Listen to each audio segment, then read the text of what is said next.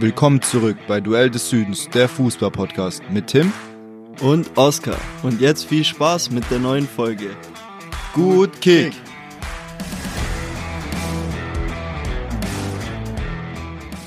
Servus Leute, willkommen zurück bei Duell des Südens. Was haben Dortmund und Oskar zusammen gemeinsam?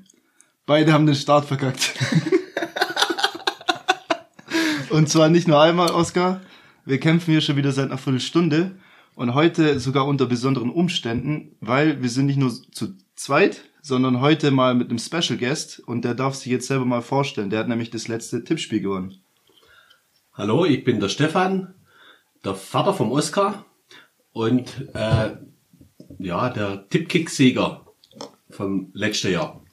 Ja, herzlich willkommen. Und Oskar, wie angesprochen, ist natürlich auch dabei. Wie geht's dir denn? Mir geht's gut, bis auf das, dass ich einen Start verschlafen hab. Mir geht's super. Ja. Und ist ja wieder viel passiert in der Bundesliga. 35 Tore diesen Spieltag. Da haben wir bestimmt einiges zu quatschen. Auf jeden Fall. Wie geht's dir? Ja, alles gut soweit. Wird jetzt bisschen stressiger. Ähm, am 1. Oktober muss ich den ersten Teil von meiner Thesis abgeben. Und ich muss noch ein bisschen was schreiben auf jeden Fall. Aber das kriege ich schon hin. Äh, gut, dass wir den Podcast trotzdem noch ein bisschen eingeschoben bekommen. Ja. Deswegen, äh, ja, wo wollen wir dann reinstarten mit der Bundesliga? Ja, fangen wir auch mit denen, die es verschlafen haben an, oder? Okay. Die den Start verpasst haben. ja, also ich rede von Dortmund. Die haben 2-2 gegen Heidenheim gespielt. Ja, wie hast du das Spiel gesehen?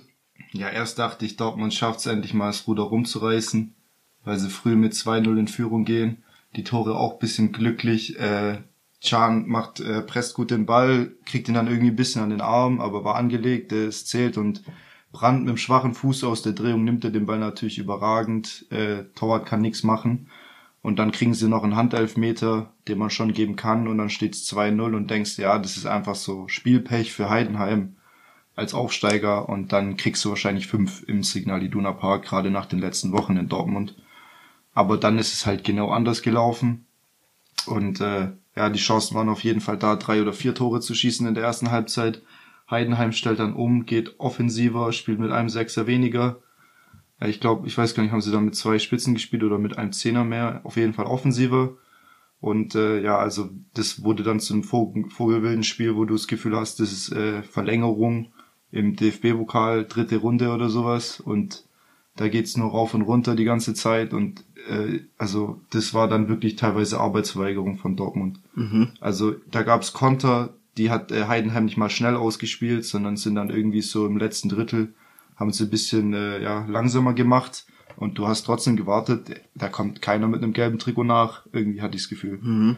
Und äh, haben den Ball dann da festgemacht, hatten viele Konter, die sie besser zu Ende spielen können, aber hatten dann auch noch viel Pech, hätten eigentlich äh, ja früher das 2-1 machen können. Äh, Piringer hat da ein bisschen enttäuscht beim Abschluss. Und dann noch dieses äh, ja vermeintliche Handtor, wo du dir denkst, ja, das war zweimal mehr Hand von der Dortmunder, da zählt aber das Tor, weil das äh, ja äh, nur ein Assist war und das dann eben, weil man äh, ja man darf ein Tor mit der Hand vorbereiten, aber man darf kein Tor mit der Hand erzielen, auch wenn der Ball so oder so reingegangen wäre von Piringer da, wo der Ball vielleicht bisschen die, den Arm oder knapp unter der Schulter streift und äh, ja, dann haben sie, glaube ich, mit, ja, mit Dingchi, der echt ein starkes Spiel gemacht hat, ne, trifft den Ball super. So ein schöner Diagonalball, wo Dortmund auch wieder komplett auf dem falschen Fuß erwischt wird, weil Wolf eben diesen Fehlpass spielt. Und äh, Dingchi macht ihn dann eiskalt. Und dann kriegen sie ja die kurioseste Szene wahrscheinlich vom Spiel. Äh, wollt ihr zu der Szene was sagen, wie ihr das gesehen habt mit Aller? Ich? Okay. Also, ja, ich fand's krass. Also, ich hätte im ersten Moment auch auf Abseits, denke ich, tendiert. Dann kam ja dieses, äh, diese kuriose Szene, dass der War gesagt hat, Abseits, der Schiri auf Abseits entschieden hat, Füllkrug wird eingewechselt für Haller und ähm, was dann passiert, ist ganz merkwürdig. Also dann kam wieder und war Eingriff und sagt, hey, guckt's euch doch nochmal an. Der schaut sich's an. Es ist eine neue Spielsituation entstanden. Dadurch zählt es abseits nicht, weil Haller den Ball äh, kontrolliert annimmt und dann eine andere Spielsituation ist. Und äh, aufgrund dessen zählt dann das Foul. Er reißt ihm dann in der Halshöhe ungefähr, reißt er Niklas Beste um und ist dann zu Recht auch ein Elfmeter und meiner Meinung nach dann sogar eine rote Karte eigentlich. Aber ich glaube, das hätte er einfach nicht bringen können. Da war, hat er die Hose voll gehabt irgendwie in dem Stadion nach so einer Entscheidung dann den vom Platz zu schicken, wenn der Füllkrug schon auf dem Platz steht. Ja. Ist ja aber auch so, der gehört eigentlich rote Karte ja. dazu. Ja, überhaupt war das mit, mit dem War wieder Vogelwild. Also ich weiß auch nicht, ich bin eh ein Gegner vom, vom War. Und also da sieht man halt wieder auch warum. Weil das einfach, ja, das dauert ewig, dann ist sogar schon Auswechslung.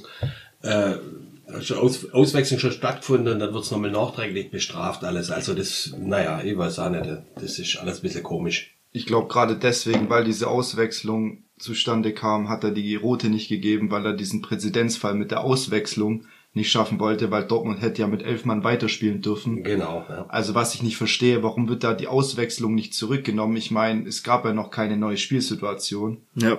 Deswegen verstehe ich nicht, dass man dann äh, nicht einfach Füllkrug wieder runterschicken könnte. Aber in dem Fall war das den Schiris wahrscheinlich einfach zu heiß. Aber und auch im Stadion von Dortmund dann so ja. eine, den wieder runterzuschicken, sowas habe ich noch nie gesehen in der Bundesliga. Ja. Die Fans waren eh schon unzufrieden. Die haben vielleicht Angst gehabt, dass ihnen das ganze Spiel dann abhanden kommt. Äh, ja. Also wäre mein Eindruck, ob das dann so getroffen wurde oder ob die sich gedacht haben, ja komm, wir machen keine Doppelbestrafung draus, auch wenn das nichts mit dem Ball zu tun hatte. Ja, man kann es aber auch wieder aus der anderen Sicht raussehen, aus der Dortmunder Sicht, dass die den Wechsel vollzogen haben, nachdem er über die Kop über Kopfhörer gesagt bekommt, zwar abseits. Dann ist ja theoretisch schon die Situation abgehakt, nachdem der Wechsel vollzogen ist. So sehe ich das. Dann darfst du eigentlich nicht noch zum Bildschirm wieder rennen, und dann das nochmal umentscheiden. Und den, weißt du, ich meine, weil der Wechsel sagt ja, okay, wir haben es geprüft, der darf raus. So. Dann hätte es da auch noch einen Riesenskandal geben können, meiner Meinung nach. Wenn, dann hätten sich die Dortmunder darüber aufgeregt, dass der Wechsel ja die nächste Spielsituation war in dem Fall. Oder halt, ja. Ja, wir hatten ja aber auch schon Spiele, wo, wo die Mannschaft äh, schon in der Kabine war noch als noch einen Elfmeter gegeben. Ja, also. also auch das gab's schon. Also deswegen, naja, aber sonst zum Spiel noch muss ich auch sagen, ich weiß nicht, was die Dortmunder in der Vorbereitung gemacht, gemacht haben, weil ähm, die Heiderheimer war konditionell zum Schluss deutlich überlegen. Und das ist für mich dann klare Sache. Da ist in der Vorbereitung zu wenig Kondition polst worden. Ganz eindeutig bei Dortmund. Und das wird sich dann wahrscheinlich auch in den nächsten Spielen noch zeigen. Ja, weiß man nicht, ob entweder Heidenheim so viel Kondition hat. Die waren ja auch die laufstärkste Mannschaft letztes Jahr in der zweiten Liga. Sind also glaube ich schon wieder in der ersten. Auch. Sind jetzt auch in der ersten. Vielleicht haben die auch einfach zu viel Power und und das schränkt den einen oder anderen Gegner vielleicht in die oder ja naja, weist die in die Schranken, sage ich mal. Wenn Metscherei kommt und nach 20 Minuten das fand ich Ball hinterherläuft, also wenn er platt ist, dann, dann ist das erschreckend, finde ja. ich. Ja, also ich glaube, der hat die Woche auch kaum trainiert, aber konditionell musst du ja trotzdem in einer besseren Verfassung sein, wenn du dann spielen kannst. Ja. Und, äh, also die waren ja wirklich stehen K.O. nach 75 Minuten, konnten keinem Konter mehr hinterherlaufen. Und äh, wie gesagt, wenn Heidenheim die Konter noch besser ausspielt, dann können die das Spiel sogar noch gewinnen. Und äh, das trotz äh, ja, unglücklichen ja, Gegebenheiten in dem Spiel vom Schiri her gegen sie.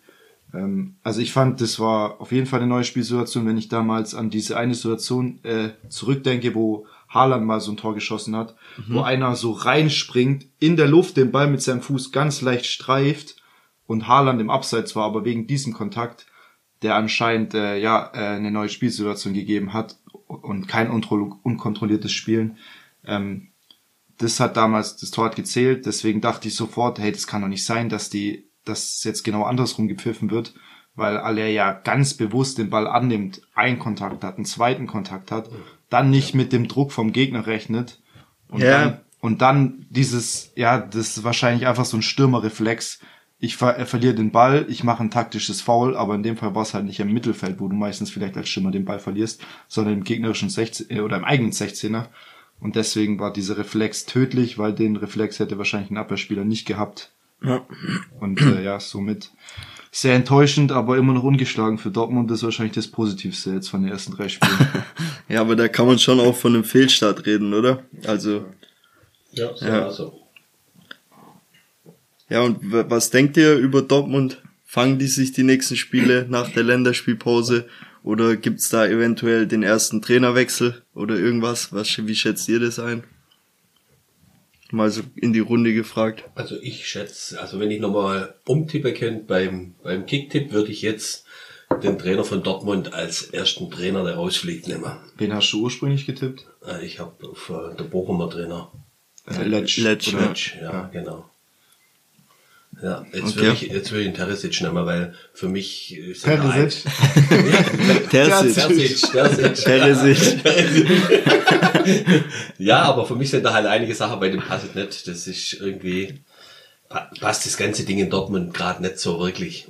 Ja, es gibt ja auch schon diese Memes von Dortmund, äh, dass wenn, wenn Dortmund 6-0 verliert, aber Terzic dann sagt, ja, ich stehe schon immer in der Süd und sing die Lieder mit.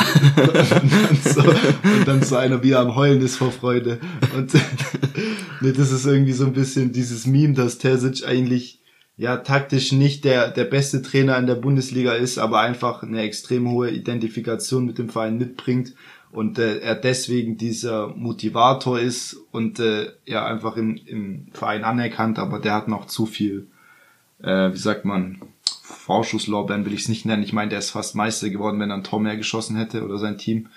Deswegen glaube ich, dass der auf jeden Fall noch genug Wochen äh, Puffer hat, äh, dass es ein anderer Trainer von ihm wird. Ja, Nagelsmann wäre ja noch frei. Also aus. der Aber ich glaube, Bayern will bestimmt noch eine zweistellige Millionenablöse, nachdem die da für einen langfristigen Vertrag, äh, ich glaube, über 20 Millionen hingelegt haben. Deswegen weiß ich nicht, ob Dortmund das zahlen möchte oder ob Nagelsmann sich überhaupt in Deutschland sieht. Naja, wenn, wenn Dortmund für einen, für einen Netscher 30 Millionen ausgeben kann, dann könnte es ja auch ein bisschen Geld für einen Trainer übrig haben. Ja. Äh, das interessiert mich übrigens auch noch. Wie steht ihr denn zum Füllkrug-Transfer? 15 Millionen Euro für einen 31-Jährigen, der jetzt schon wieder verletzungsbedingt äh, vom DFB-Camp abreisen musste. Also Ja. hättet, hättet ihr den Transfer auch getätigt? Ja, nee, all- allgemein finde ich die, die Transfers, wie du es auch angesprochen hast, finde ich äh, bodenlos. Also für das Geld kannst du dir, glaube ich, mit intelligenten Transfers fünf, sechs gute Spieler holen, die Potenzial haben oder eben ein, zwei richtige Kracher. Und äh, das fehlt mir irgendwo. Und ich finde, Füllkrug ist ein Top-Stürmer. Hat es bei Bremen ja dann jetzt auch gezeigt, was ihn da wichtig gemacht hat. Und ja, aber ich glaube einfach in Dortmund äh, wird er schon seine Tore machen, aber ich bin da trotzdem nicht der komplette Fan da, oder stehe da nicht komplett dahinter. Die haben Haller, die haben einen einen, einen Malen, einen Mukuku und jetzt holen sie noch einen Füllkrug, der die nicht wirklich weiterbringt in, in schwierigen Situationen. So schätze ich's ein. Also wenn, wenn die da wie in den letzten Spielen immer ja, auf Krampf noch versuchen, ein Tor zu schießen, so in den letzten Minuten, da ist ein Füllkrug auch nicht der Spieler, der da perfekt reinpasst für so Situationen, finde ich. Und ich find's blöd, dass du den Mokuku so mit wieder ein bisschen weiter rausbringst aus der Situation, also aus der Position, dass er mal vielleicht einen Stammelfplatz bekommt als eigenes Talent. Ja. Ja, das ist ja auch so. Entweder will ich, dass das eigene Talent weiterkommt, dann muss ich es auch spielen lassen und nicht wieder einen Stürmer hole, der wahrscheinlich meiner Meinung nach nicht besser ist. Weil klar, der hat jetzt einige Tore geschossen, äh, einige Tore geschossen in Bremen, aber naja, ich, ich weiß auch nicht. Also für mich ist auch so, der ist für mich jetzt nicht wirklich der Top-Stürmer der Bundesliga. Das ich- hätte ich was anderes erwartet, was Dortmund holt. Aber die Transfers in den letzten Jahren fand ich sowieso die sehr viele nicht so gut. Also wenn zum Beispiel wenn du so viel Geld kriegst für, für Sancho oder jetzt für ähm, na, wo noch Real ist, jetzt, Bellingham äh, Bellingham oder- oder genau. Dembele, da gibt's Dembele, genug du hast Beispiele. so, so viele gute, gute Spieler schon geholt gehabt und lässt die dann gehen und tust die aber nicht wieder gleichwertig ersetzen. Das ist einfach, ich weiß, ich weiß nicht, das geht auf Dauer nicht gut. Und da sind einige Transfers dabei, die mir, wo ich sage, naja, das sind in anderen Vereinen vielleicht gute Spieler, aber nicht äh, für Dortmund ist das zu wenig. Wie siehst du's? Ja, also ich äh, hätte auch nicht damit gerechnet, dass wir dann Füllkrug im Dortmund-Trikot sehen, nachdem man ja schon mit einem Wechsel spekuliert hat. Aber dann, keine Ahnung, vielleicht so für so einen Brechstange England-Verein, der da die 20 Millionen gerne hinlegt, weil es denen gerade egal ist. Aber Dortmund, äh, so einen Spieler ohne Wiederverkaufswert zu holen, hätte ich jetzt auch nicht damit gerechnet.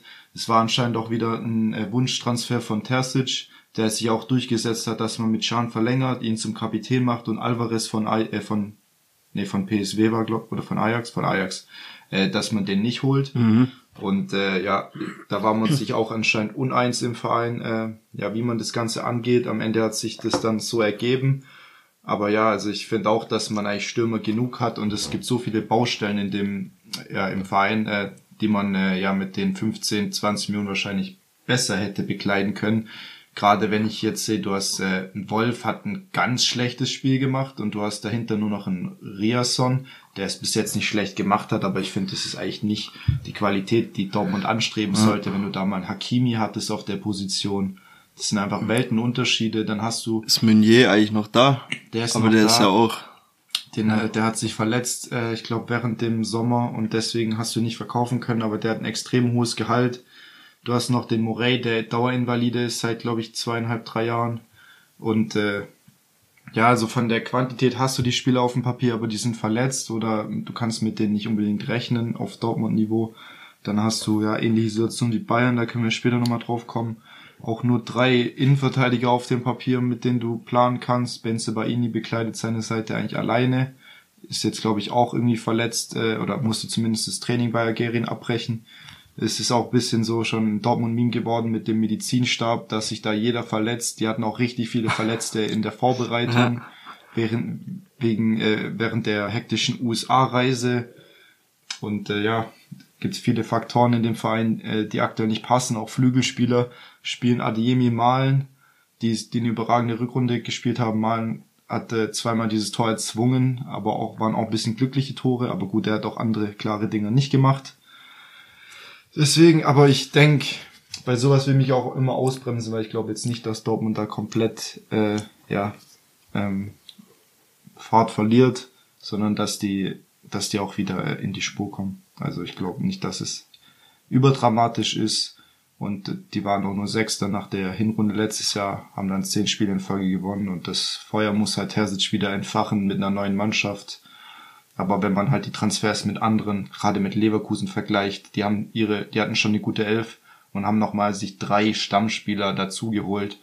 Und äh, ja, Dortmund hat gerade ihre Abgänge halbwegs ersetzen können, äh, so quantitativ, aber eben qualitativ haben die nicht ihre Elf besser machen können. Und Aller ist halt komplett enttäuschend. Ich habe ja damit argumentiert, dass es bei denen gut laufen könnte, weil er von Anfang an fit und dabei ist, was er letztes Jahr nicht war. Aber ja, da muss man einfach aus Dortmunder Sicht hoffen, dass der wieder zu sich zu alter Stärke findet nach der Länderspielpause. Ja. Ja. Aber gut. Brandt muss ich loben. Das ist auch einer der wenigen, der Verantwortung übernimmt, der sich immer dem Interview stellt, wo man sich fragt, wo ist da eigentlich der Kapitän? Ja. Ja, ich denke aber auch, der Brandt ist ja, genau, wie gesagt, der ist ja nicht der Kapitän. Kapitän ist eigentlich der Can und normal muss dann von dem da mehr kommen. Genau aber, so meine ich ja. Genau, und da kommt halt viel zu wenig. Der, und der Brandt ist auch nicht wirklich so ein Kapitäntyp. Das ist, der will sein Spiel machen und gut ist. Ja. Ich denke halt, dass sowas auch schnell so eine Abwärtsspirale geben kann. Weißt, dass die wieder im Kopf haben, fuck, jetzt laufen wir wieder den Punkten hinterher in der Hinrunde, wie letztes Jahr auch schon. Und dann könnten sie es vielleicht damit verknüpfen. Wir haben es aber letztes Jahr auch fast geschafft. Aber ich weiß nicht, ob die den Ruck gleich hinbekommen jetzt dann in der, also in der Hinrunde noch, dass sie da gleich wieder die Köpfe frei kriegen und sagen, hey, wir greifen jetzt an, Vollgas. Oder ob die sich dann, wenn sie mal 1-0 hinten liegen, komplett wieder hängen lassen und richtig so eine Kopfblockade kriegen. Das könnte da nämlich auch noch gut mit reinspielen. Aber das wird man sehen. Ja. Ja, klar, so wie der Tim jetzt gesagt hat, muss man mal abwarten, was da in den nächsten Spielen passiert. Die können sich natürlich auch wieder fangen. Ähm, haben jetzt auf jeden Fall halt mal einen schlechten Start. Ich selber persönlich denke aber, dass die dieses, diese Saison mit dem Meistertitel mal gar nichts zum Tor hin. Und das sind diesmal mit Sicherheit drei Mannschaften vor Dortmund, wenn nicht sogar vier. Vier Hot Take. Mit dem VfB als einen. Na, den rechne ich da mal nicht mit. Gut, dann machen wir gleich die nächste Partie oder wollt ihr noch was zu Dortmund? Machen wir die loswerden? nächste Partie. Okay, Augsburg gegen Bochum. Ja, ich glaube, da können wir relativ schnell drüber gehen. Können wir drüber fliegen. 2-2. Ja, 2-2. Augsburg wieder relativ anfällig, finde ich. Also hinten sind sie komplett immer noch ein Hühnerhaufen. Aber nach vorne gefällt's mir eigentlich dieses Jahr, was Augsburg macht. Also hätte ich so auch nicht auf dem Schirm gehabt, dass die so gut offensiv spielen. Und ja, Bochum kam über den Kampf zurück und hat mit Takuma Asano zwei richtig geile Buden gemacht. Also das eine war echt, sah richtig krass aus. Ich weiß nicht, ob ihr es gesehen habt, wo er den Ball so mit der, mit dem Außenriss irgendwie ganz komisch sah. Also richtig wie so ein Kofu-Sprung. Ja, genau, sah ganz komisch aus. Aber richtig schönes Tor. Und ich glaube, der Punkt war denen wichtig in Augsburg. Und In Bochum auch. wie meinst du in Bochum auch? Also ich glaube, die nehmen den Punkt auch gerne mit. Oder meinst du? ja, nee, auswärts, weißt du, auswärts ein Punkt in Augsburg ist für Bochum, glaube ich, ganz gut. Ja. Ja. Ach so hast du gemeint. Ja, ich ja. dachte gerade, du meinst äh, für Augsburg der Punkt. Nee, ich glaube, die wollten mehr bestimmt. Wollten gewinnen. Glaube ich auch, ja. Ja. Ja, dann haben wir Leverkusen, die 5 zu 1 gegen äh, Darmstadt gewinnen. Ich weiß gar nicht, war das das 1-0 vom äh, Bonifaz? War es, glaube ich, wo die zwei Darmstädter zusammenfallen und dann auch Nürnberger mit einer Schädelprellung ausgewechselt werden musste. Und es wurde halt weitergespielt. Gut, man hat auch nicht direkt gesehen, dass da irgendwie Köpfe zusammenstoßen, sondern die sind so mit dem Oberkörper äh, zusammengeprallt und vielleicht der Kopf dann ein bisschen irgendwie gegen, gegen Oberkörper vom, äh, ja, von seinem Mitspieler. Und deswegen hat er erstmal auf Weiterlaufen entschieden. Frimpong spielt dann äh, den Pass runter auf Boniface, der nimmt den kurz hinter der Mittellinie und läuft einfach die rechte Linie runter, geht, äh, ich glaube, war das Isherwood, er geht da einfach vorbei, spielend leicht und lupft den Ball dann über den Torwart, als ob er noch nie was anderes gemacht hätte. Der Typ hat ja, ich glaube, irgendwie 17 Tore geschossen in Belgien und hat gerade einen, einen Lauf, das ist unfassbar, hat jetzt, glaube ich, sechs Torbeteiligungen nach drei Spielen. Ich glaube, nur Paco Alcacer und Haaland haben es geschafft, in ihren ersten drei Bundesligaspielen mehr Torbeteiligungen zu schaffen oder gleich viele. Ich glaube, Haaland hatte sieben. Und äh, wirklich brutal, wie der äh, die Liga gerade im Sturm erobert hat. Er noch ein Tor und noch eine Vorlage gemacht und dann gewinnt sie das Spiel 5-1, nachdem Darmstadt aber sich gut erholen konnte, haben es 1-1 gemacht, hatten die Chance aufs 2-1, wo Pfeiffer nur ein paar Zentimeter fehlen. Und äh, ja, aber Leverkusen lässt sich das nicht nehmen. Äh, die sind wirklich in einer unfassbaren Form und da finde ich, äh, wird über einen Mann viel zu wenig gesprochen und das ist Simon Rolfes, der die ganzen äh, Fäden, die strukturellen im Hintergrund zieht, weil man hört gerade immer nur ähm, Alonso, Alonso, seine Aura und so weiter und ist auf jeden Fall berechtigt. Aber der hat jetzt äh, eben wieder mit der Tabsoba verlängert, der bei, wo die halbe Premier League hinterher war. Er hat mit Würz frühzeitig verlängert, mit Schick damals, bevor er sich verletzt hat, hat mit Alonso verlängert, wo du schon meintest, ja, der wird safe äh, Ancelotti bei Real Madrid beerben, wenn der zur brasilianischen Nationalmannschaft geht. Könnte immer noch der Fall sein, aber dann äh, hat zumindest Leverkusen eine bessere Verhandlungsposition, kann auch eine Ablöse bekommen oder ihn vielleicht doch überzeugen. Aber jetzt hat er erstmal verlängert und die Abläufe finde ich brutal. Also die schaffen es überall ballnah Überzahl zu schaffen, immer ihre Dreiecke zu bilden, extrem viel klatschen zu lassen, dann hast du das Spiel wieder vor dir, verlagerst die Seite, hast dann Frimpong und Grimaldo rumrennen, kriegst die Bälle in den Rücken der Abwehr über Chaka, hast dann so ein Bulle, der technisch stark ist im Sturm, hast so einen, äh, so einen feinen Fuß mit Würz auf der 10, einen Hofmann, der komplett äh, dieses Kombinationsspiel liebt, wo du nicht mal weißt, ob Diaby wahrscheinlich sogar der schlechtere Fit wäre in der Mannschaft. Der war zwar schnell, aber ich glaube nicht, dass er dieses Kombinationsspiel so beherrscht wie Jonas Hofmann. Ja, es fällt auf jeden Fall nicht groß auf, dass Diaby fehlt. Keiner vermisst den. Eine Verschlechterung auf jeden Fall, ja. Die haben 55 Millionen für den bekommen, konnten damit ihre ganzen Transfers finanzieren, haben jetzt auch noch Backups geholt mit, mit Teller und äh, ja, sind auf jeder Position doppelt besetzt. Stanisic noch ausgeliehen, da können wir später nochmal drauf eingehen, wie ich das sehe, äh, aus Bayern Sicht. Und äh, ja, die sind extrem stark. Also das ist das, was ich jetzt meine im Vergleich zu Dortmund.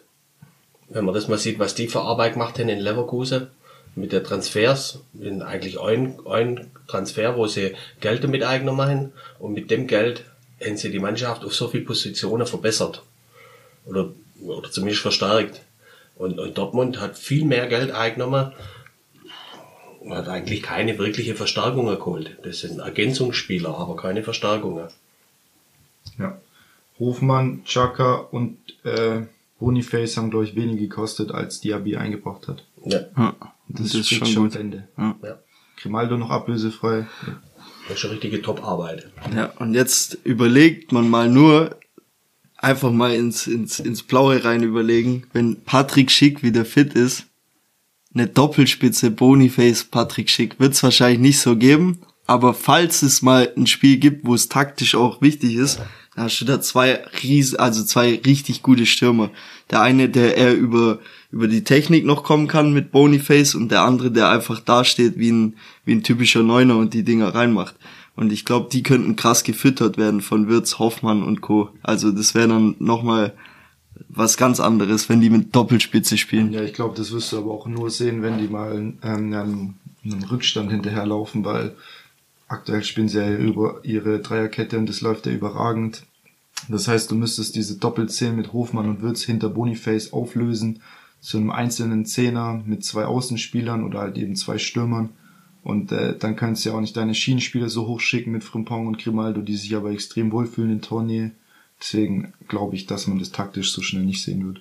Wenn er Nee, der muss ja eher erstmal fit werden. Aber ich rede nur davon, wenn die in der Champions, äh, in der, in der, wo sind sie, Euroleague oder irgendwo. Die sind in der Euroleague. Wenn sie da schwierige Partien haben, dann ist es eine krasse Option, noch ein Tor zu schießen in den letzten Minuten. Wenn du zwei so Dinger da vorne drin hast, also das finde ich schon krass. Weil keiner redet mehr gerade von Patrick Schick und das ist ja auch einer, der immer gut war für für Torschützenkönig-Anwärter mäßig. Also zumindest in den Jahren, bevor er jetzt verletzt war, so lang. 28 Tore hat er, glaube ich, mal gemacht. Ja. Und äh, wenn du so einen dann noch von der Bank hast oder jetzt erstmal der noch verletzt ist, dann das ist schon eine Ansage an die Liga auch, finde Ja, ich. das sind ja noch ein paar andere da. Da ist ja auch noch äh, Atli zum Beispiel, der eine super Form hat in der Vorbereitung, der auch noch kommt. Also das sind noch genügend da, die da von hinten nachrücken. Unter anderem auch noch der, wie heißt der, der Loschek. Loschek ist auch noch da. Der, ist- wenn er reinkommt, ist er auch nicht schlecht und schießt da immer wieder mal ein Tor. Also, Aber ist Adli nicht gegangen? Nee, Atli ist da, der war nur gesperrt. Der war drei Spiele gesperrt wegen seinem Horrorfoul Mhm. da, glaube ich, in, oder war es Tätlichkeit am letzten Spieltag, drei Spiele. Hinkapier war ja auch gesperrt. Ja. Also da kommen jetzt nochmal zwei zurück, die den Kader nochmal in der Breite verstärken. Und die so gut sind und auch Neidrücker wollen in den Kader. Also die, die, die haben richtig gute Arbeit gemacht. Ich denke, wenn sich keiner verletzt, wird die gleiche Elf nochmal spielen, die jetzt schon die ersten drei Spiele gestartet hat. Alonso hat keinen Grund, da was zu ändern. Aber die haben auf jeden Fall den Konkurrenzkampf und auch die Tiefe, um auf Ver- Verletzungen reagieren zu können oder taktisch umzustellen, mal mit einer Viererkette zu spielen, wenn es sein muss.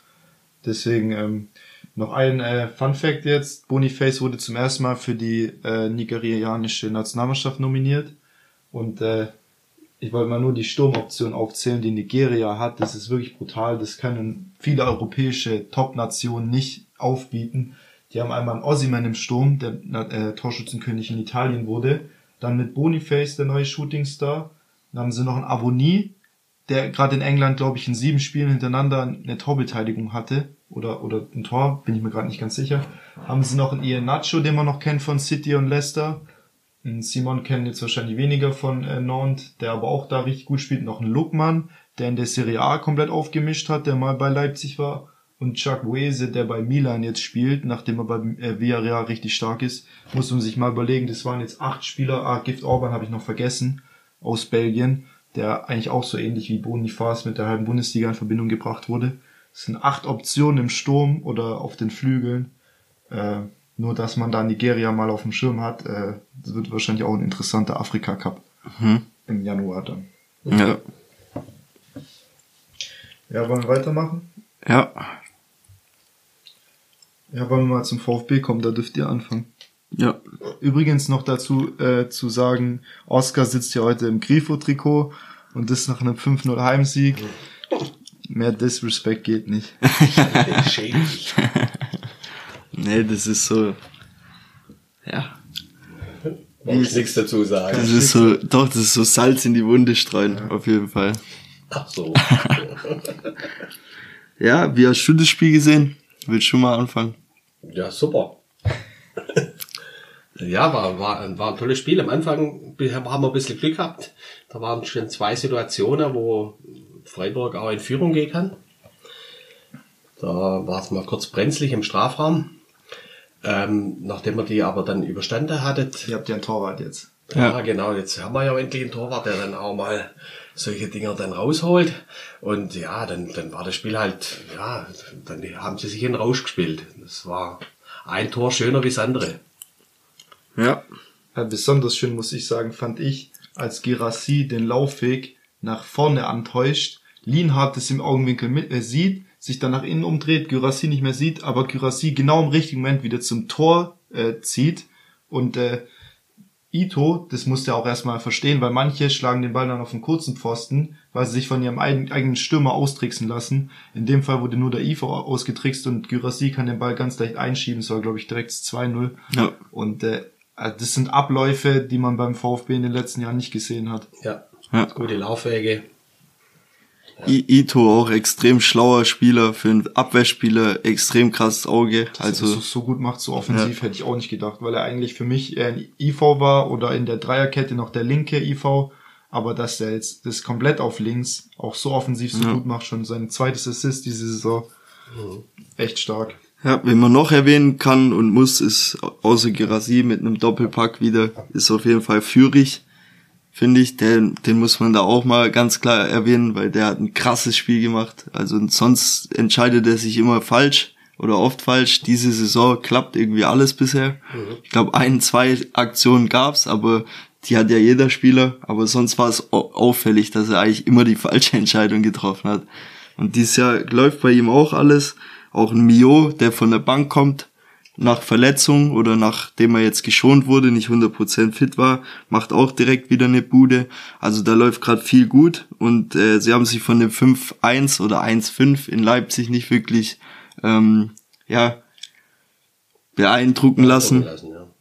Und äh, jetzt mit dem nächsten Programm bleibt es auf jeden Fall äh, spannend, was da für Stuttgart diesen Start möglich ist, weil es kommt Mainz oder wir mit nee, Stuttgart muss nach Mainz, dann Darmstadt zu Hause und dann Köln. Also sind aus drei Partien bestimmt noch mal sechs Punkte möglich, wenn sie so weiterspielen. Möglich ja, aber es sind auf jeden Fall eklige Gegner, die sich jetzt über die Länderspielpause nochmal zusammenraffen können, gerade Mainz.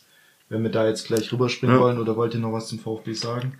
Äh, Stiller. Stiller. Auch sehr gut, sehr gute Partie, kommt frisch rein, macht sein erstes Spiel von VfB und macht es richtig gut im Mittelfeld. Richtig gut. Ja, hat Endo gut ersetzt. Ja. verjüngt, war günstiger, ist natürlich viel zu früh und Endo war auch sehr wertvoll äh, über das Sportliche hinaus für den VfB, aber bis jetzt kannst du sagen, dass die, dass sich die Mannschaft echt gefunden hat, dass du Spieler ersetzen konntest wie Mafropanos mit äh, Spielern, die du schon im Kader, Kader hattest, mit Sagadu zum Beispiel und die sich alle gefestigt haben, dass da echt eine Mannschaft geformt wurde und wie ihr es gesagt habt mit Führig, wenn der nach innen gezogen ist, hat er meistens zur Eckpfanne geschossen und jetzt haut er das Ding halt eiskalt ins lange Eck Ja. oder da mal ins kurze, äh, verzögert noch zweimal, da, da funktioniert gerade einfach alles. Ja, Ja, muss man aber dazu auch sagen, dass Freiburg da auch relativ schlecht verteidigt hat bei einige Tore. Ähm, die können das normalerweise schon auch besser. Natürlich gut für uns, für den VfB, aber naja, ja aber es sagt, nicht überbewertet. Es sagt trotzdem was aus, wenn du in zwei Heimspielen beide 5-0 gewinnst, egal ob der Gegner jetzt Bochum oder Freiburg heißt. Klar läuft bei denen dann viel falsch und bei Stuttgart viel richtig, aber du musst dich auch erstmal in den rausspielen und das haben Ja. sie zweimal gemacht, also es spricht auch für sich. Und du hast so viele zu Nulls wie nach der ganzen letzten Saison, wo du nur zweimal gegen Köln Nach, zu Null gespielt drei. Spieltagen, ja. Das muss man auch erstmal hinkriegen. Ja, Und natürlich auch wieder super Publikum. War natürlich auch wieder was wert. Ja, ihr zwei wart ja im Stadion. Ja. Natürlich. also ich bin auch froh, dass ich jetzt wieder Stimme hab. Das Ja, war, Bei mir magst heute noch ein bisschen. aber war auf jeden Fall gut.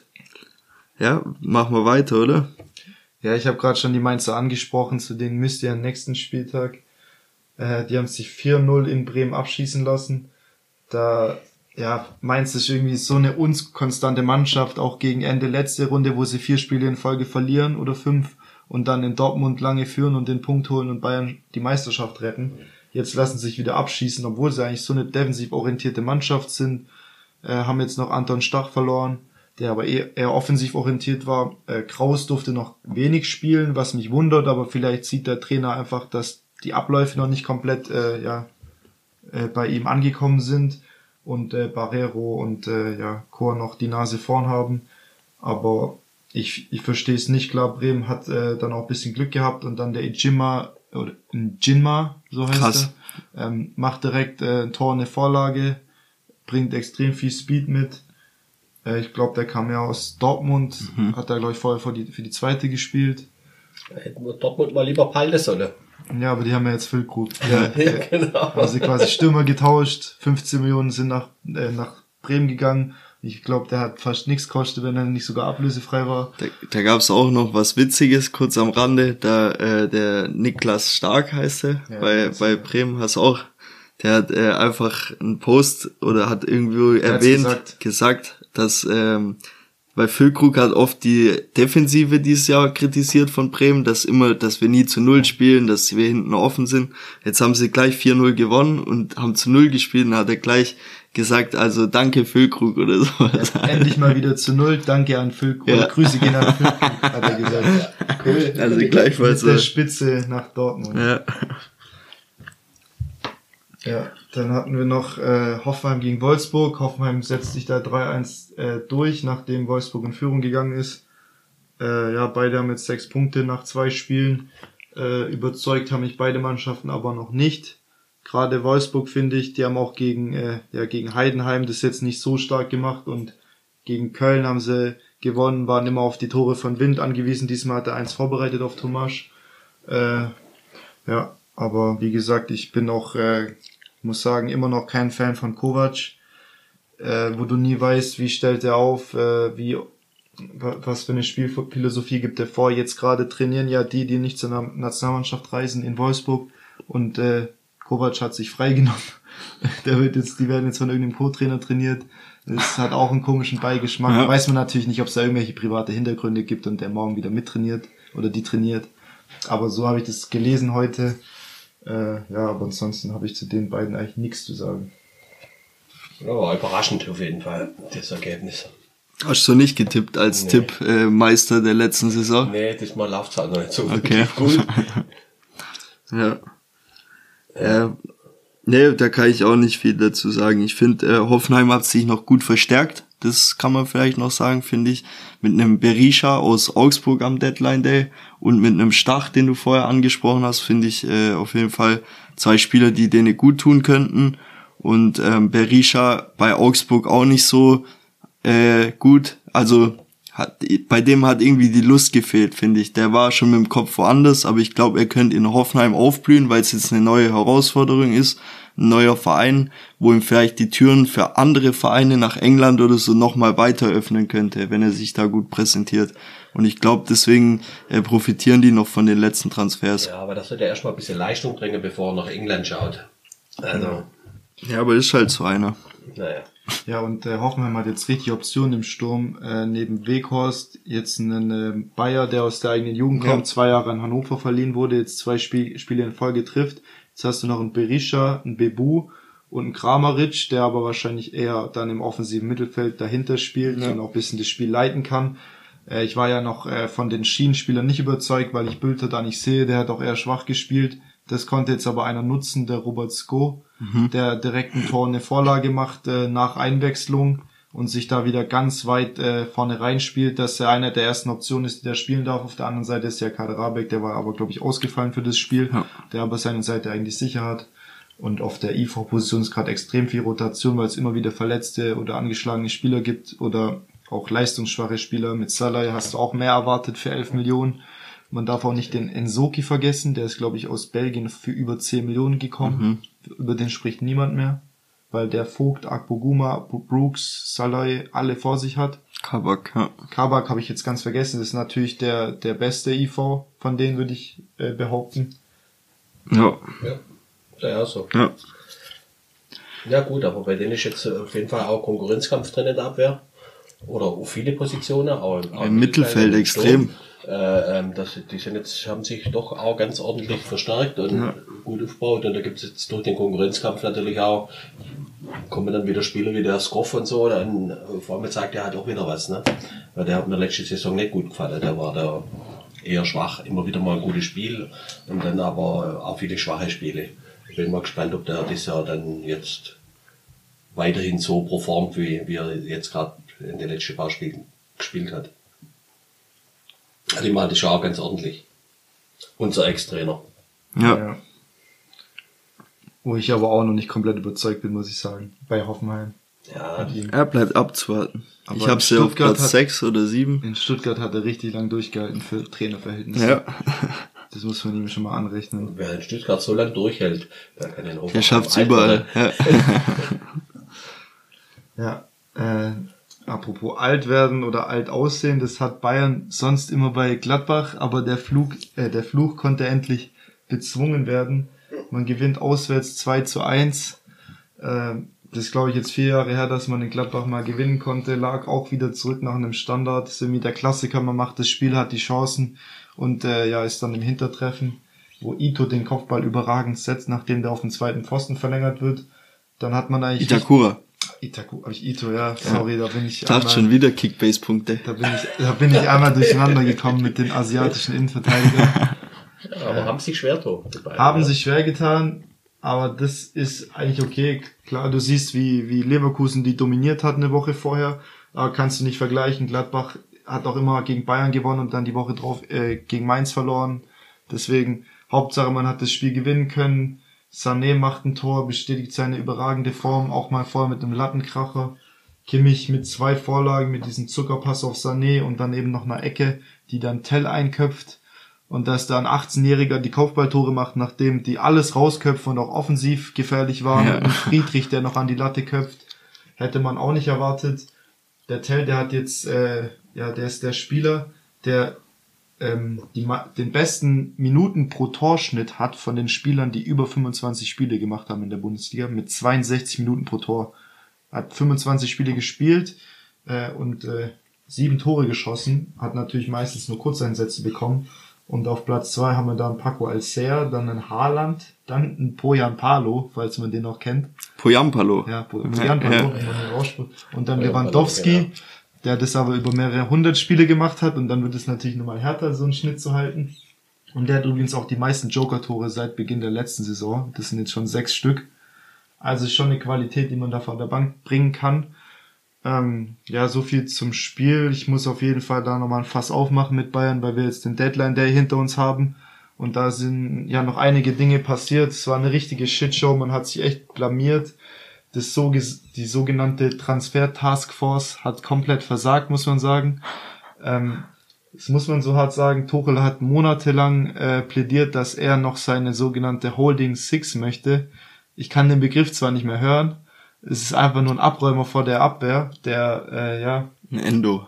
ein Endo, ein, Casemi Palazzo. ein, Ja. ein Casemiro, so, solche Spielertypen. Man hat sich dann äh, zwei Tage vor Ende des Transferfensters auf Palinja geeignet, von dem ich auf jeden Fall einiges halte. Aber wie man da zwei Tage vorher erst draufkommt, dann hat man natürlich schnell die Ablöse verhandeln müssen. Das wären dann so 65 Millionen geworden, was auch echt viel ist fürs, für, für einen Achter oder äh, für, einen Sechser, der 28 Jahre alt ist und auch noch nie bei einem äh, Top-Top-Club gespielt hat, nur bei Sporting und Fulham und vielleicht mal noch, also andere Mannschaften kenne ich jetzt nicht, wo er gewesen sein könnte. Äh, vorher wurde man mit Spielern in Verbindung gebracht wie Dyer, McTominay, Ndidi. Ich verstehe da nicht, dass man da immer nur in die Premier League schaut. Da muss man auch sagen, hat auch Tuchel seine äh, Finger im Spiel, wo man das Gefühl hat, der will nur Spieler holen aus England, die er noch halbwegs kennt, äh, aber hat gar, gar nicht diese, diese Talentidentifikation. Und äh, ja, dann wurde man noch mit einem Bella Kotschap und einem Chaloba in Verbindung gebracht, die dann die Pavard-Lücke schließen sollten. Also so weit kann ich eigentlich gar nicht ausholen, äh, weil das ist einfach nur brutal. Der Palinja, der ist schon in München gewesen, hat zwei Teile des Medizinchecks absolviert, seine Media-Pflichten, wo du äh, Bilder im Trikot machst und was weiß ich noch alles aufnimmst. Und dann muss er einfach wieder nach Fulham fliegen, weil die kein grünes Licht geben, weil sie natürlich in 40 Stunden keinen Ersatz finden können. Äh, fragen bei der halben Premier League an, äh, die meisten, die wenigsten Spieler können sich dann auf die Schnelle vorstellen, nach Fulham zu gehen. Und äh, ja, dann der arme Mann muss dann wieder heimfliegen. Aber hat er einen schönen Tag gehabt. Hat auf jeden Bisschen Fall, Fitnesscheck. ja, das Ja, natürlich. hat man hier wahrscheinlich noch ein kostenloses Blutbild bekommen. Da weiß er jetzt auch, ob er ein bisschen Vitamin C-Mangel hat oder irgendwas und kann dementsprechend darauf reagieren. Äh, aber ja, also ich verstehe nicht, warum man das so spät erst reagiert. Äh, klar, man hat jetzt noch einen Grabenberg verkauft. Komisch ist, dass alle erst ihren Spielern grünes Licht geben, wenn man Ersatz hat. Bayern macht's schon vorher, macht's bei Pavard, macht's bei Grabenberg, hat richtig gut verkauft. Jetzt noch mit einem Manet und so weiter. Aber Ja, man gibt mit Grabeberg auch wieder einen Sechser ab. Der Ja. zwar kein Holding Den hast du jetzt nicht auf, aber eher auf der 8 oder 10 gesehen von Tuchel, auch offensiv. Aber jetzt hat man noch drei Spieler übrig mit Goretzka, Leimer und Kimmich äh, für zwei Positionen. Gleichzeitig ist dein Leimer noch dein Backup auf der Rechtsverteidigerposition. Für Masraui, der auch zum Afrika Cup geht, aber da liegt zumindest noch das Wintertransferfenster dazwischen. Da bin ich mir sicher, dass noch mindestens zwei, wenn nicht sogar drei Spieler kommen werden. Äh, jetzt hat man ja auch den neuen Sportdirektor Christoph Freund aus Salzburg, der da 17 Jahre war, der ja, Haaland, Schoboschlei, Upamecano, die Liste ist ewig, wen der da alles geholt hat und früh erkannt hat. Natürlich kannst du auch nicht solche, Ta jedes von den Talenten nach München holen, weil es schon einen Grund hat, dies, dass dieser Zwischenschritt in Salzburg ist. Aber zumindest hat man da ja eine früh erkannt, wer das Weltklassepotenzial besitzt und dann kann man, äh, wenn man sich eine gute Strategie äh, überlegt, wie man diese Brücke baut, von Talent zu Profikader, was ja auch mit dem Campus ziemlich schwierig ist in München, dann hat man da auf jeden Fall einen Top-Mann mit äh, ja, einem extrem guten äh, ja, Lebenslauf gefunden. Und das ist meine Hoffnung.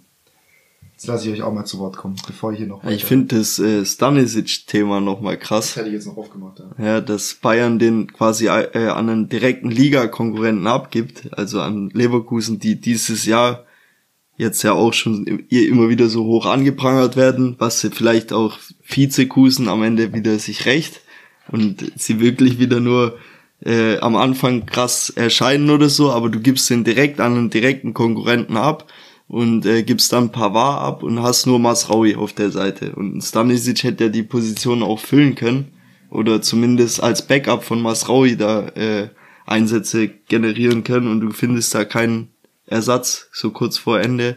Und das ist auch unglücklich gelaufen, finde ich. Also muss Also ich, ich schon sagen. gut, weil die anderen Vereine sind ja, sind ja nicht imstande, dass sie Bayern da mal richtig in die Quere kommen. Da muss Bayern halt sich selber, sich selber aufstellen. ausstellen. Dann, Ja. dann, das hilft vielleicht der Liga. Das finde ich gar nicht, gar nicht so schlecht. Ja, Tuchel hat es ja auch ein bisschen durchblicken lassen, äh, als man ihn dann auf Stanisic äh, angesprochen hat, dass das eigentlich genau der Spielertyp ist, den man gerade sucht als Ersatz für Pavard, dass er dann meint, dass dagegen kann man nicht groß argumentieren. Aber ja, die haben es dann so dargestellt, als ob das schon ewig klar war, äh, äh, oder dass Stanisic eben gehen wollte für die Spielpraxis, um sich als besserer Spieler äh, weiterzuentwickeln und dann zu München zurückzukommen. Und sie haben so getan, als ob keiner wüsste, dass Pavard gehen will, aber jeder wusste, dass Pavard gehen will. Stand Sogar seit Monaten. Ja, sogar der Stefan, und das will was heißen.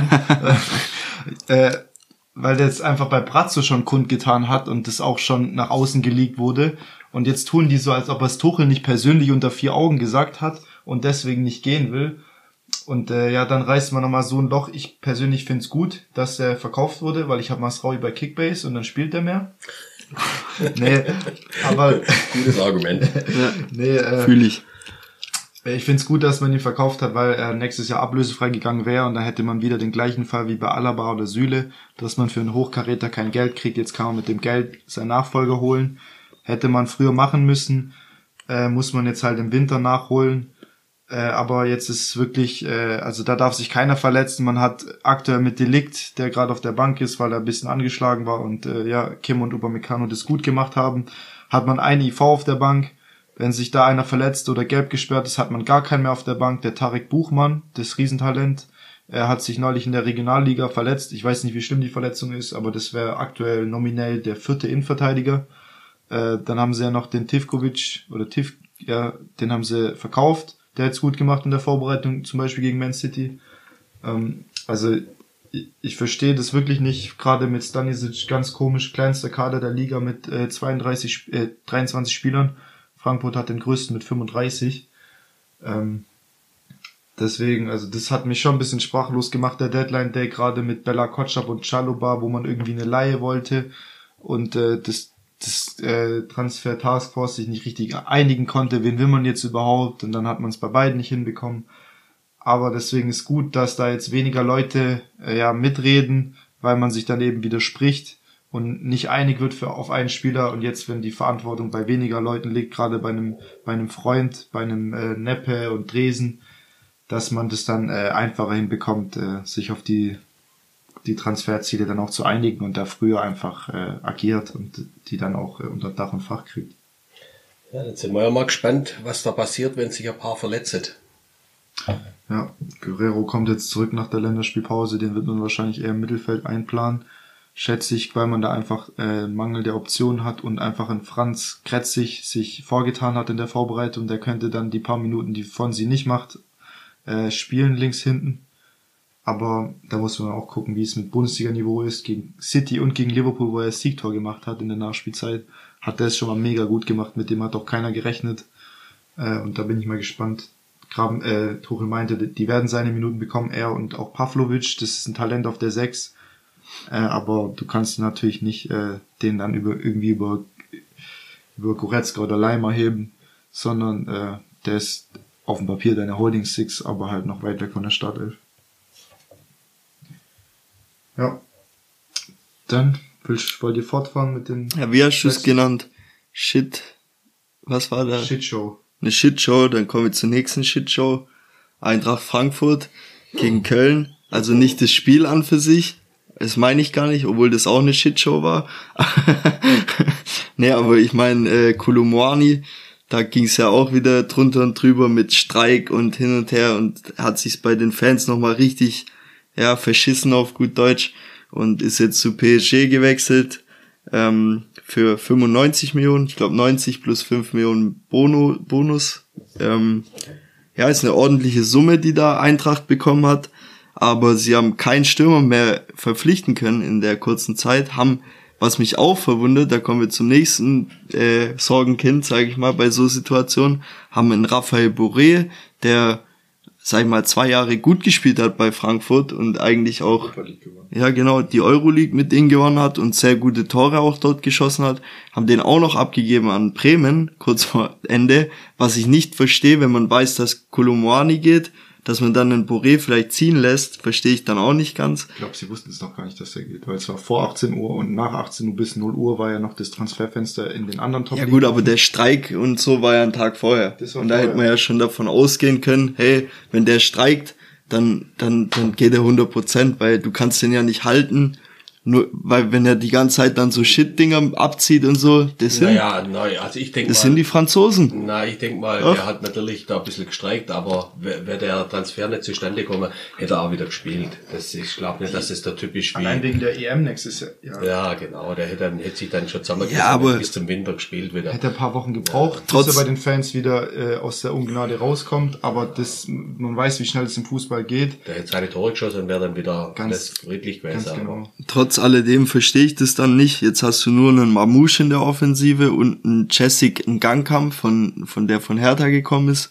Und äh, so wirklich drumherum hast du zwar noch Offensivkräfte wie ein äh, Höcke oder sowas, der da vorne auch mal spielen könnte, ja. das Aber Kracher. das sind alles keine Spieler, wo ich sag, hey, ähm, damit kannst du jetzt in der Liga bestehen oder so. Man hat es jetzt auch gesehen, sie haben sich gegen Köln mega schwer getan, haben zwar mehr Ballbesitz gehabt, haben das Spiel eigentlich in der Hand gehabt und dann gibt's einen Elfmeter, der auch einer war, ganz unstrittig. Max kam zu spät. Köln macht dann das 1-0 durch Keins, durch den Elfmeter, schön verwandelt und äh, sie konnten dann im Ende, am Ende nur noch auf ein Unentschieden rauskommen und das auch mit mehr Dusel als Verstand. Also da haben sie zwar viel gedrückt, aber Köln hat es auch souverän verteidigt und dann haben die Frankfurter gejubelt, wie wenn sie die Champions League gerade gewonnen haben. Also das verstehe ich nicht ganz, dass du da ja, das, also ich verstehe da allgemein viele Sachen nicht, gerade bei Frankfurt. Und die haben zwar einen riesen breiten Kader, wie du angesprochen hast, aber so wirklich in der Offensive fehlt mir jetzt was. Mit Kulumani war es gut, weil sie jetzt auch die Ersatzdinger hatten. Aber ohne Kulumani haben die zwei Leute, oder lass es drei sein, die alle nicht in dem, in der, in dem Niveau sind, dass sie da oben mitspielen, finde ich. Ich lasse doch nicht drei Stürmer, die richtig gut sind und die mir auch in den letzten Jahren richtig, richtig gute Leistungen erbracht haben, lasse nicht alle drei auf einmal gehen. Wer war noch der dritte? Hat der Lindström oder Ach so, ja, stimmt, Ja. den, hatte ich ganz, den hatte ich ganz vergessen. ja. So, das sind drei Stück, wo ich da gehen lasse innerhalb kürzester Zeit und, und hab aber nicht im, hab aber nicht schon irgendwas im Petto, wo ich dann sofort nachziehen kann. Da ist nichts da, wo ich, wo ich, wo ich äh, noch schnell einen Transfer mache und mir, und mir schnell noch einen Krall. Aber das ist, also das ist schon komisch. Jetzt habe ich 95 Millionen auf dem Konto. Gut, es gibt gerade wieder ein bisschen mehr Zinsen, das ist ganz in Ordnung.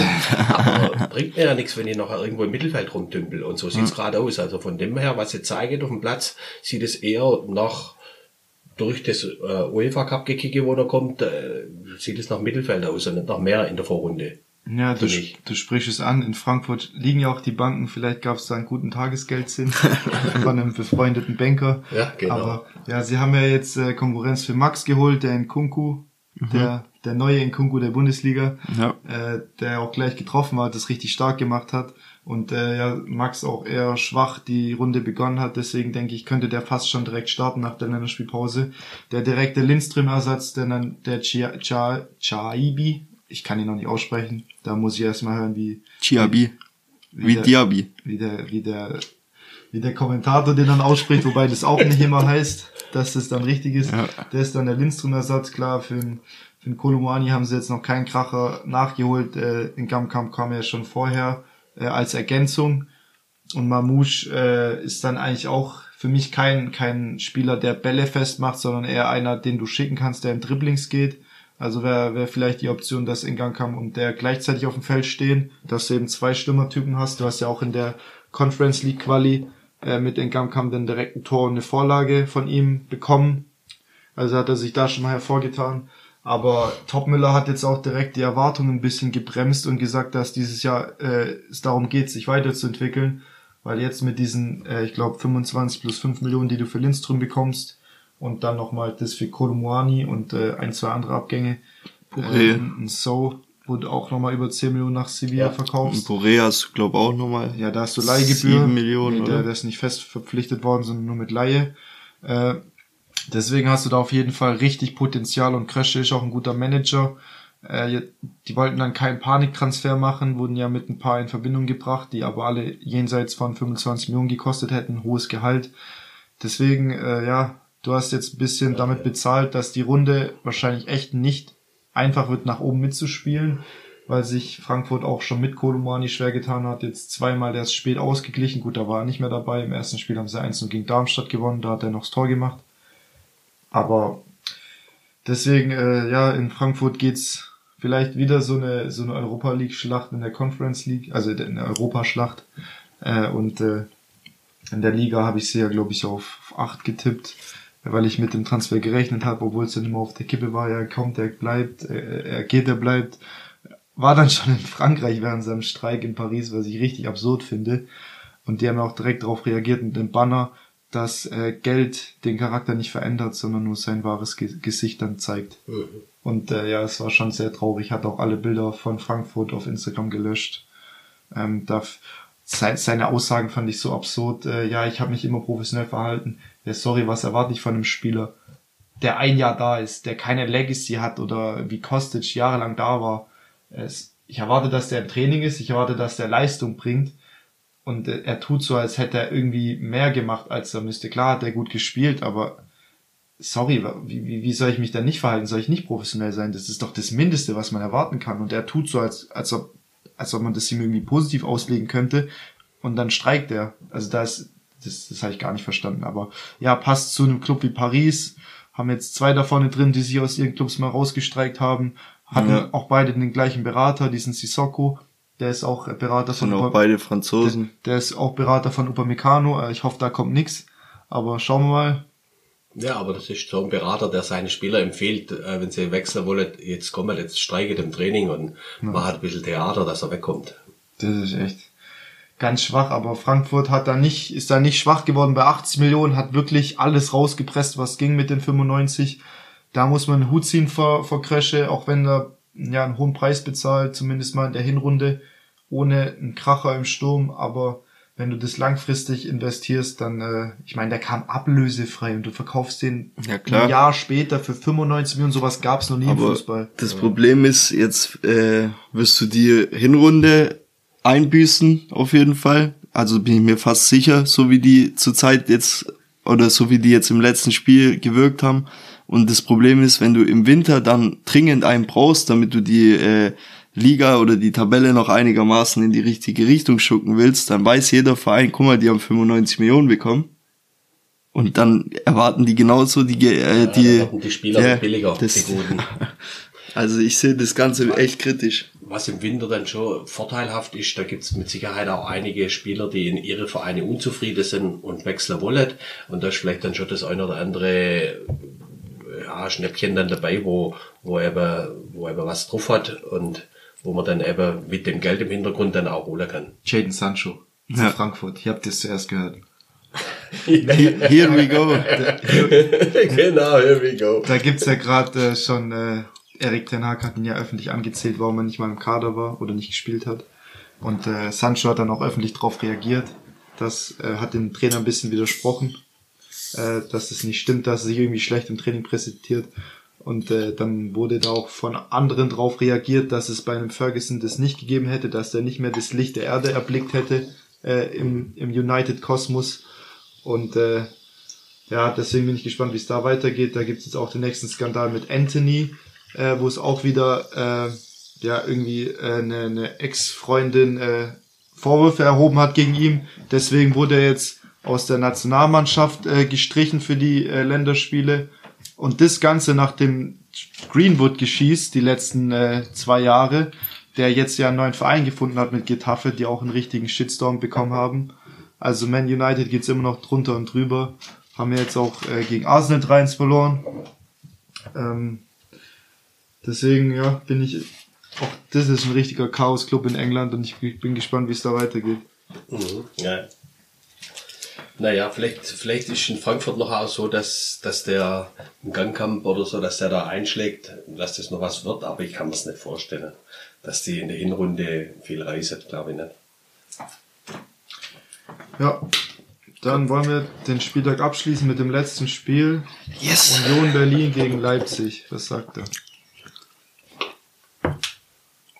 Ja, dazu kann ich eigentlich gar nichts sagen, weil das Spiel habe ich nicht gesehen. Dein Scheschko. Ja, das ja, ja ärgerlich, dass ausgerechnet den Spieler, den ich Kickbase verkauft habe, lang gehalten habe und dann doch verkauft habe, dass der Eingwechsel für den zwei Tore macht. Ja.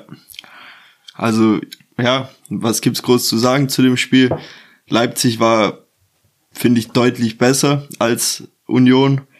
Hat das Spiel gemacht, ist ja auch kein Wunder, wenn man Union weiß, wie die spielen, also so ein Anti-Fußball. Dann äh, Volland hat sein erstes Spiel in der Startelf gestanden und haut Shimakar um, kriegt rote Karte. Und ab da war das Spiel sowieso gelaufen. Dann Olmo hat äh, einen Zuckerpass gemacht, also de, den zweiten war es glaube ich auf Scheschko, das war ein Traumpass, also extrem krass mit dem Außenriss, dem genau auf den Schädel. Also Olmo ganz klar eine Waffe grad, bleibt abzuwarten, wann der Glasknochen mal wieder irgendwann Sich bemerkbar macht, ja. splittert. Hoffen wir es nicht für ihn. Ja. Und äh, ja, das Debüt von Bonucci bleibt aus. Das Ja. haben wir in der letzten Folge war es ja noch nicht sicher. Aber der kommt, äh, der ist jetzt da. Äh, wie heißt der? Nee, Nicht Köpenick. Ist Köpenick. Doch, Köpenick, ja, doch. Ist- Berlin-Köpenick. ja, Äh, wirklich brutal, dass sie so einen Namen verpflichten konnten. Also wer hätte das vor Jahren gedacht, dass dann Volland, ein Gosens und Bonucci An der alten Union- Försterei, ja. dass die bei Berlin spielen. Und wir haben es ja schon so spaßeshalber äh, erwähnt, als Behrens den Hattrick gemacht hat, dass man den im Santiago Bernabeo ein Kopfballtor sehen sieht und dann der Bonucci einem halbes Trikot vom Leib reißt. Ja. Und es ist genauso gekommen. Sie haben die in der Champions, Champions League, League, ja. bekommen. Und äh, ja, ich habe die Gruppen hier vor mir. Union Berlin fährt ja nach Neapel, nach Madrid und nach Braga. Also drei wirklich richtig, richtig geile Spiele, die ja auf die Berlin-Fans äh, hier zukommen, wo sie sich wirklich drauf freuen können. Auch Braga hat so ein richtig cooles Stadion, so direkt am Berg. Das, wird- das wird man dann sehen. Auch die Heimspiele, dann Und wird, dann natürlich auch die Heimspieler wird's komplett brennen. wird's Sowas Olympiastadion endlich mal voll. stimmt. Das ist aber eigentlich fast, ja, ja. Es ist fast schon schade, dass sie diese Spiele nicht an der alten Försterei Ja. machen, wo dann wirklich komplett der Hexenkessel da ist und nicht äh, hier die ein Stück vom Stadion fehlt, wo der ganze Schall dann rausgeht, den Ja. die Berliner da rauslassen. Aber auf jeden Fall äh, geile, geile Spiele und ja, Union. Jetzt zweites Spiel in Folge, wo ein Neuzugang sich eine rote abholt nach Aronson und jetzt Volland. Äh, das tut natürlich weh und äh, das kennt man eigentlich nicht von denen, die eigentlich sonst extrem diszipliniert auftreten. Weil es Foul war auch sehr unnötig, so der, der ist schon an ihm vorbei gewesen, hackt dann so ein bisschen von der Seite, halb von hinten rein und trifft ihn zu hoch, deswegen verdient er rote Karte. Und dann, ja, dieser Doppelschlag war auch nicht zu erwarten nach dem schönen Simmons-Tor, der, der richtig stark aufspielt jetzt. Ähm, nach, glaube ich, drei Torbeteiligungen gegen, v Torbeteiligungen gegen VfB, jetzt zwei gegen Union Berlin. Ja, der Junge ist auch nicht schlecht, ja. Der kann auf jeden Fall was. Und ich würde mir auf jeden Fall wünschen, wenn der, der Bundesliga erhalten bleibt nach der Saison, weil ja, ähm, PSG hat ja viele, viele Spieler jetzt in der Offensive geholt, auch ein Gonzalo Ramos von ben, Benfica und ein Bradley Barcola von, äh, von äh, Lyon, auch für über 40 Millionen, ein talentierter Flügelspieler. Vielleicht kann Leipzig da einen Deal machen, wenn äh, Simons unbedingt bleiben will nächstes Jahr. Aber Ja. das ist noch äh, weit in der Zukunft. Mhm. Ja, wollen wir noch über die Gruppenphase ein bisschen reden, die jetzt ausgelost wurde. Ich habe die Gruppen hier vor mir. Ich kann mal den Laptop drehen, dass ihr es auch seht. Ähm, auf jeden Fall, ja, Bayern ist äh, mit Man United in der Gruppe, mit Kopenhagen und Galatasaray. Galatasaray hat richtig krasse Transfers getätigt dieses Jahr. Mit Icardi fest verpflichtet, Ziyech von Chelsea, äh, dann noch äh, jetzt den Davidson Sanchez von Tottenham, Angelino, habe ich den schon angesprochen, weiß ich gerade gar nicht. Ähm, auf jeden Fall an sich richtig krass verstärkt. Natürlich muss Bayern da mindestens als Zweiter, wenn nicht sogar Gruppen, Erster. ja, ist na, Gruppenerster ist natürlich der Anspruch. Ist auch schön, die, die Man, äh, United-Fans, die immer von Farmers League sprechen, da ein bisschen äh, zurückzuschießen und die auf den Boden der Tatsachen zu holen. Aber natürlich musst du, bist du in der Gruppe der Favorit.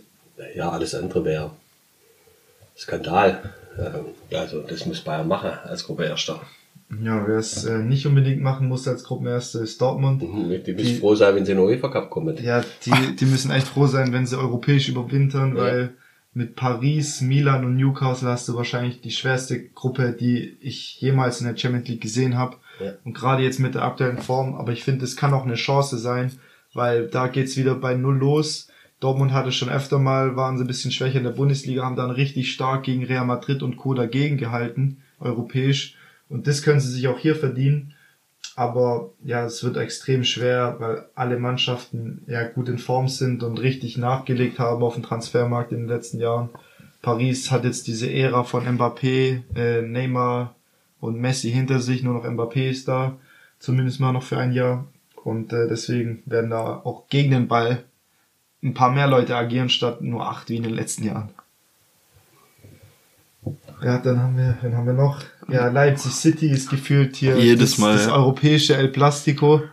El Plastico. Das kennen wir schon, äh, ich glaube jetzt das dritte Mal in Mhm. Folge, dass die aufeinandertreffen. Ja, aber schöne Aber Gruppe, da die- ist für, für die Leipzig schon auch was drin. Ja, jetzt äh, Young Boys und die andere Mannschaft kann ich gar nicht aussprechen. Das ist Roter Stern Belgrad. Ach, tatsächlich. Mhm. Ja. Okay, es ist dann die äh, wahrscheinlich die Landessprache als Schreibweise. Ja. Äh, ja, da müssen sie auf jeden Fall den zweiten Platz machen. Alles Ja. andere wäre mega enttäuschend. Genau. Und äh, für Barca, die ja dadurch, dass sie Meister wurden, im gleichen Lostop wie Bayern waren, sind froh, dass sie Bayern mal aus dem Weg gehen und es vielleicht mal schaffen, wirklich äh, in der Champions League zu bleiben und nicht zweimal wie in Folge wie, wie die letzten zwei Jahre ja in, äh, in die Euroleague runtergehen, müssen sich natürlich durchsetzen gegen äh, Porto, Donetsk und Royal und Verb. Ja, vom Papier her auf jeden Fall mal machbar. Ja, deswegen, ich denke mal, auf, für die Champions League werden wir nochmal eine extra Folge machen. Äh, das ist ja, glaube ich, dann die erst, äh, die erste Woche nach der Länderspielpause, unter der Woche, dann die, die erste englische Woche. Nach Äh, Leverkusen. Genau. Geht's dann los. Und äh, ja, da werden wir dann unsere Champions League Prediction noch machen, wie jedes Jahr. Ja. Ähm, da kommt dann die nächste Prediction auf euch zu, da freuen wir uns auch schon. Yes. Okay, hat mich gefreut, dass ihr mal dabei seid durfte hier. Ja, ich hätte noch eine Frage an euch. Ja. Und zwar hätte ich die abwechselnd gerne von euch. Okay. Nee, ich hätte, wir hätten jetzt gleichzeitig geantwortet. Nee, nee, abwechselnd immer ein und insgesamt vier, also jeder zwei. Okay.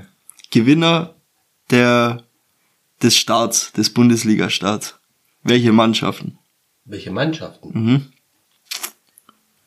Der Gast darf beginnen. Du darfst beginnen. Boah, welche Mannschaft denn mich jetzt am ärgsten überrascht, wohl Gewinner sind? Ah, ist auch immer klar, Stuttgart. Hätte ich nicht gedacht, dass wir so startet. Das ist schön, dass man so startet, aber ich sehe uns trotzdem äh, am Ende dann irgendwo Platz 10, 11, 12 rum, so, das Aber wäre doch auch, Ja, wäre man doch auch Ja, wenn zufrieden. man das vielleicht frühzeitig erreicht, wäre man schon glücklich. Aber überrascht hat's mich trotzdem, wie wir gestartet sind. Mit die beide Heimspiele war halt gigantisch. War Hammer. Also es hat schon richtig, hat mir schon richtig gut gefallen. Und wer hat mich noch überrascht? Klar, Union hat mich Abwechselnd. überrascht Mit, mit, ach so, Oh, Okay, ja, Stuttgart kann mich nur anschließen. Ja. Äh, ich werfe mal Leverkusen in den Top, wo man natürlich erwartet hat, dass die stark sind, aber dass die so stark sind, hätte man dann auch wieder nicht gedacht, dass der Bonifaz direkt sechs Scorer macht nach drei Spielen. Äh, hat mich auf jeden Fall überrascht, weil er jetzt auch nicht äh, die belgische Liga komplett klein, äh, kurz und klein geschossen hat. Deswegen, äh, die sind schon wirklich äh, das, die Mannschaft, äh, die man schlagen muss. Ähm, aber natürlich ist immer noch Leverkusen. Das muss man erstmal konstant über ein Jahr halten. Die Vorzeichen stehen noch nie so gut wie dieses Jahr, aber sie haben es in den letzten Jahren oft genug gehabt und deswegen ist erst der dritte Spieltag. Man muss bei denen auch noch ein bisschen die Kirche im Dorf lassen. Aber direkt ja, nächste Woche Freitag wird's richtig heiß. Erster gegen Zweiter. Mhm. So, jetzt du noch ein? Ja, also für mich zu Leverkusen kann ich auf jeden Fall auch sagen, hat mich nicht so groß überrascht. Habe ich fast damit gerechnet, weil nach den Transfers war das für mich schon äh, klar, dass die auf jeden Fall besser, besser mitmischen auf jeden Fall mal wie Dortmund, ganz klar.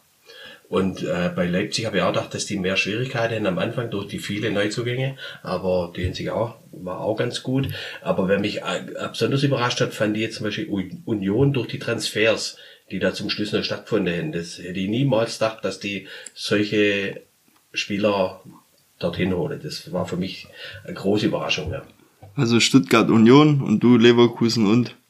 Nee, ich würde auch Stuttgart sagen, weil Okay. ansonsten die restlichen, ich habe Union, Union auf der 5 getippt. Deswegen es gäbe jetzt eher Mannschaften, die mich enttäuschten, aber äh, vom Rest außer Stuttgart habe ich es eigentlich erwartet da oben. Okay. Und Leverkusen auch, dass sie oben dabei sind, aber jetzt nicht, dass sie so dominanten Fußball spielen und wirklich den schönsten Ball in der Liga gerade. Okay, cool. Gehe ich bei allen vier mit. Aber cool noch die Meinung zu hören. Gut. Ja, waren das schon alle Fragen? Ja, das war's. Ach so, ich dachte, du hast vier Fragen. Nee, nee, vier, vier Mannschaften Okay, wollte ich wissen. Gut. Eine Enttäuschungsmannschaft, du wolltest nicht noch fragen? Das kannst du fragen. Ja, welche Mannschaft den am argsten enttäuscht? Für mich ähm, bisher. Ja, Dortmund will ich nicht nennen, weil das wäre jetzt zu naheliegend. Ich finde äh, Mainz katastrophal bisher. Mainz finde ich katastrophal, auch äh, wie sich ein Trainer nach dem Spiel meldet und sagt, dass überall Baustellen sind, wie, wie der Torwart Zentner drüber redet nach dem Spiel, dass die nicht griffig genug sind, kein so lustlos, motivationslos und dass sich das schon seit der Rückrunde letztes Jahr gegen Ende der Saison auch schon mit diesen Niederlagen angebandelt hat, außer das letzte Spiel gegen Dortmund, äh, finde ich Mainz ganz klar Enttäuschung dieses Jahr bisher. Ja, Mainz hätte ich jetzt auch als erstes genannt, äh, nach Dortmund oder mit Dortmund, Mhm. Die ich auf jeden Fall enttäuschend finde. Jetzt fünf Punkte, schon vier Punkte auf die Spitze sind sie hinten. Äh, die Frage ist, ob sich dieses Rennen nochmal eröffnet gegen Bayern und Leverkusen ob, oder ob wir da ja ganz andere Sphären haben dieses Jahr, die da dazwischen liegen. Ähm, aber dafür ist es noch zu früh. Länderspielpause kann die Karten nochmal neu mischen. Äh, wen ich jetzt noch genannt hätte, wäre dann halt äh, Frankfurt als nächstes, die auch noch ungeschlagen sind. Aber ja, gerade so haben sie es gegen äh, Darmstadt geschafft. Dann haben sie zweimal ganz spät ausgeglichen zum 1-1. Und äh, ja, spielerisch ähm, fehlt da noch einiges. Sie haben auf jeden Fall auch ein paar gute Neuzugänge mit Nepacho auf jeden Fall. Jetzt der Hugo Larsson hat gute Ansätze gezeigt, ist aber noch ein junger Kerle, der muss es auch erstmal hinkriegen jetzt in der Liga. Äh, aber ja, offensiv muss man jetzt gucken, wer da die Ver Verantwortung tragen kann. Und äh, bevor der Stefan noch ein Herzkasper kriegt, würde ich sagen, wir beenden die Folge und jetzt noch äh, abschließend. Wie, Okay. wie hat's dir denn gefallen, mal in einem Podcast dabei zu sein? Ist ja auch dein Debüt, macht, macht man ja auch nicht alltäglich. Okay. Es war ganz cool. Also hätte ich nicht gedacht, dass das so läuft. Also war interessant, hat Spaß gemacht. Ja, kann mal wieder. Muss ich halt nochmal gewinnen, dann kann ich mal wiederkommen. Auf jeden Fall. Ja, schauen mal, ob mein Vater sich das auch antut, aber der verfolgt die Bundesliga fast gar nicht mehr. Der kriegt eigentlich alles nur noch über den Teletext mit oder über mich. Und äh, ja, Nationalmannschaft interessiert ihn jetzt auch nicht groß. Da können wir übrigens noch sagen, dass ja jetzt äh, Pascal Groß mal nominiert wurde, über den, den ich schon ein paar Mal erwähnt hatte, dass es verdient hat. Jetzt zum Leidtragen von Goretzka. Ähm, deswegen mal, mal schauen, wie die sich schlagen. Groß gehypt bin ich jetzt eh nicht auf, äh, auf Nationalmannschaft, äh, weil es eigentlich schon wieder richtig nervig ist, dass Bundesliga dadurch direkt wieder ins Stoppen Ja. gerät, nachdem es gerade erst losging. Aber gut, da muss man durch. Ja, aber zu deinem Vater, da können wir, machen wir halt mal über einen Podcast über die Regionalliga. Ja, Stuttgarter Die Kickers. Kickers sind genau. ja gerade oben dabei. Ja. Ja, aber dann musst Ja, du auch nochmal mitmachen. Äh, Würde ich sofort nochmal mitmachen. Weil ich kenne mich da nicht Der aus. VfB 2 spielt da ja auch. Also, ja, ich glaube, die sind gerade auch vorne dabei. ja, die sind, beide sind ganz vorne. Ja, Ja, auf jeden Fall Grüße gehen an den raus und Jo. äh, der fährt ja jetzt, von mir auch. der fährt jetzt erstmal in Urlaub in wohlverdienten und wird da 60, deswegen schon mal hier vor, verfrüht auf dem Wege herzlichen Glückwunsch Ja, und Glückwunsch. einen schönen Urlaub. Und äh, ja, vielleicht haben wir ja den, die Ehre, ihn auch mal begrüßen zu dürfen und dann schwätzen wir halt über über Kickers und der stichelt ein bisschen über den VfB, hat er gesagt, falls wir das machen, geht's zwölf Stunden. Ja, das ist okay. Das bezweifle ich noch, aber das, das schauen wir mal. Das wäre dann in, äh, ja, unserer neuer Rekord von unserer Saison Prediction dieses Jahr, wo es zweieinhalb Stunden ging, was schon Ja. sau lang war. Aber ja, an der Stelle auf jeden Fall wünschen wir allen eine schöne Woche und danke fürs Zuhören. Und dann hört man sich bald wieder nach der Länderspielpause wahrscheinlich, wenn dann auch die Champions League Prediction kommt. Und ja, macht's gut. Macht's gut. Ciao. Ciao.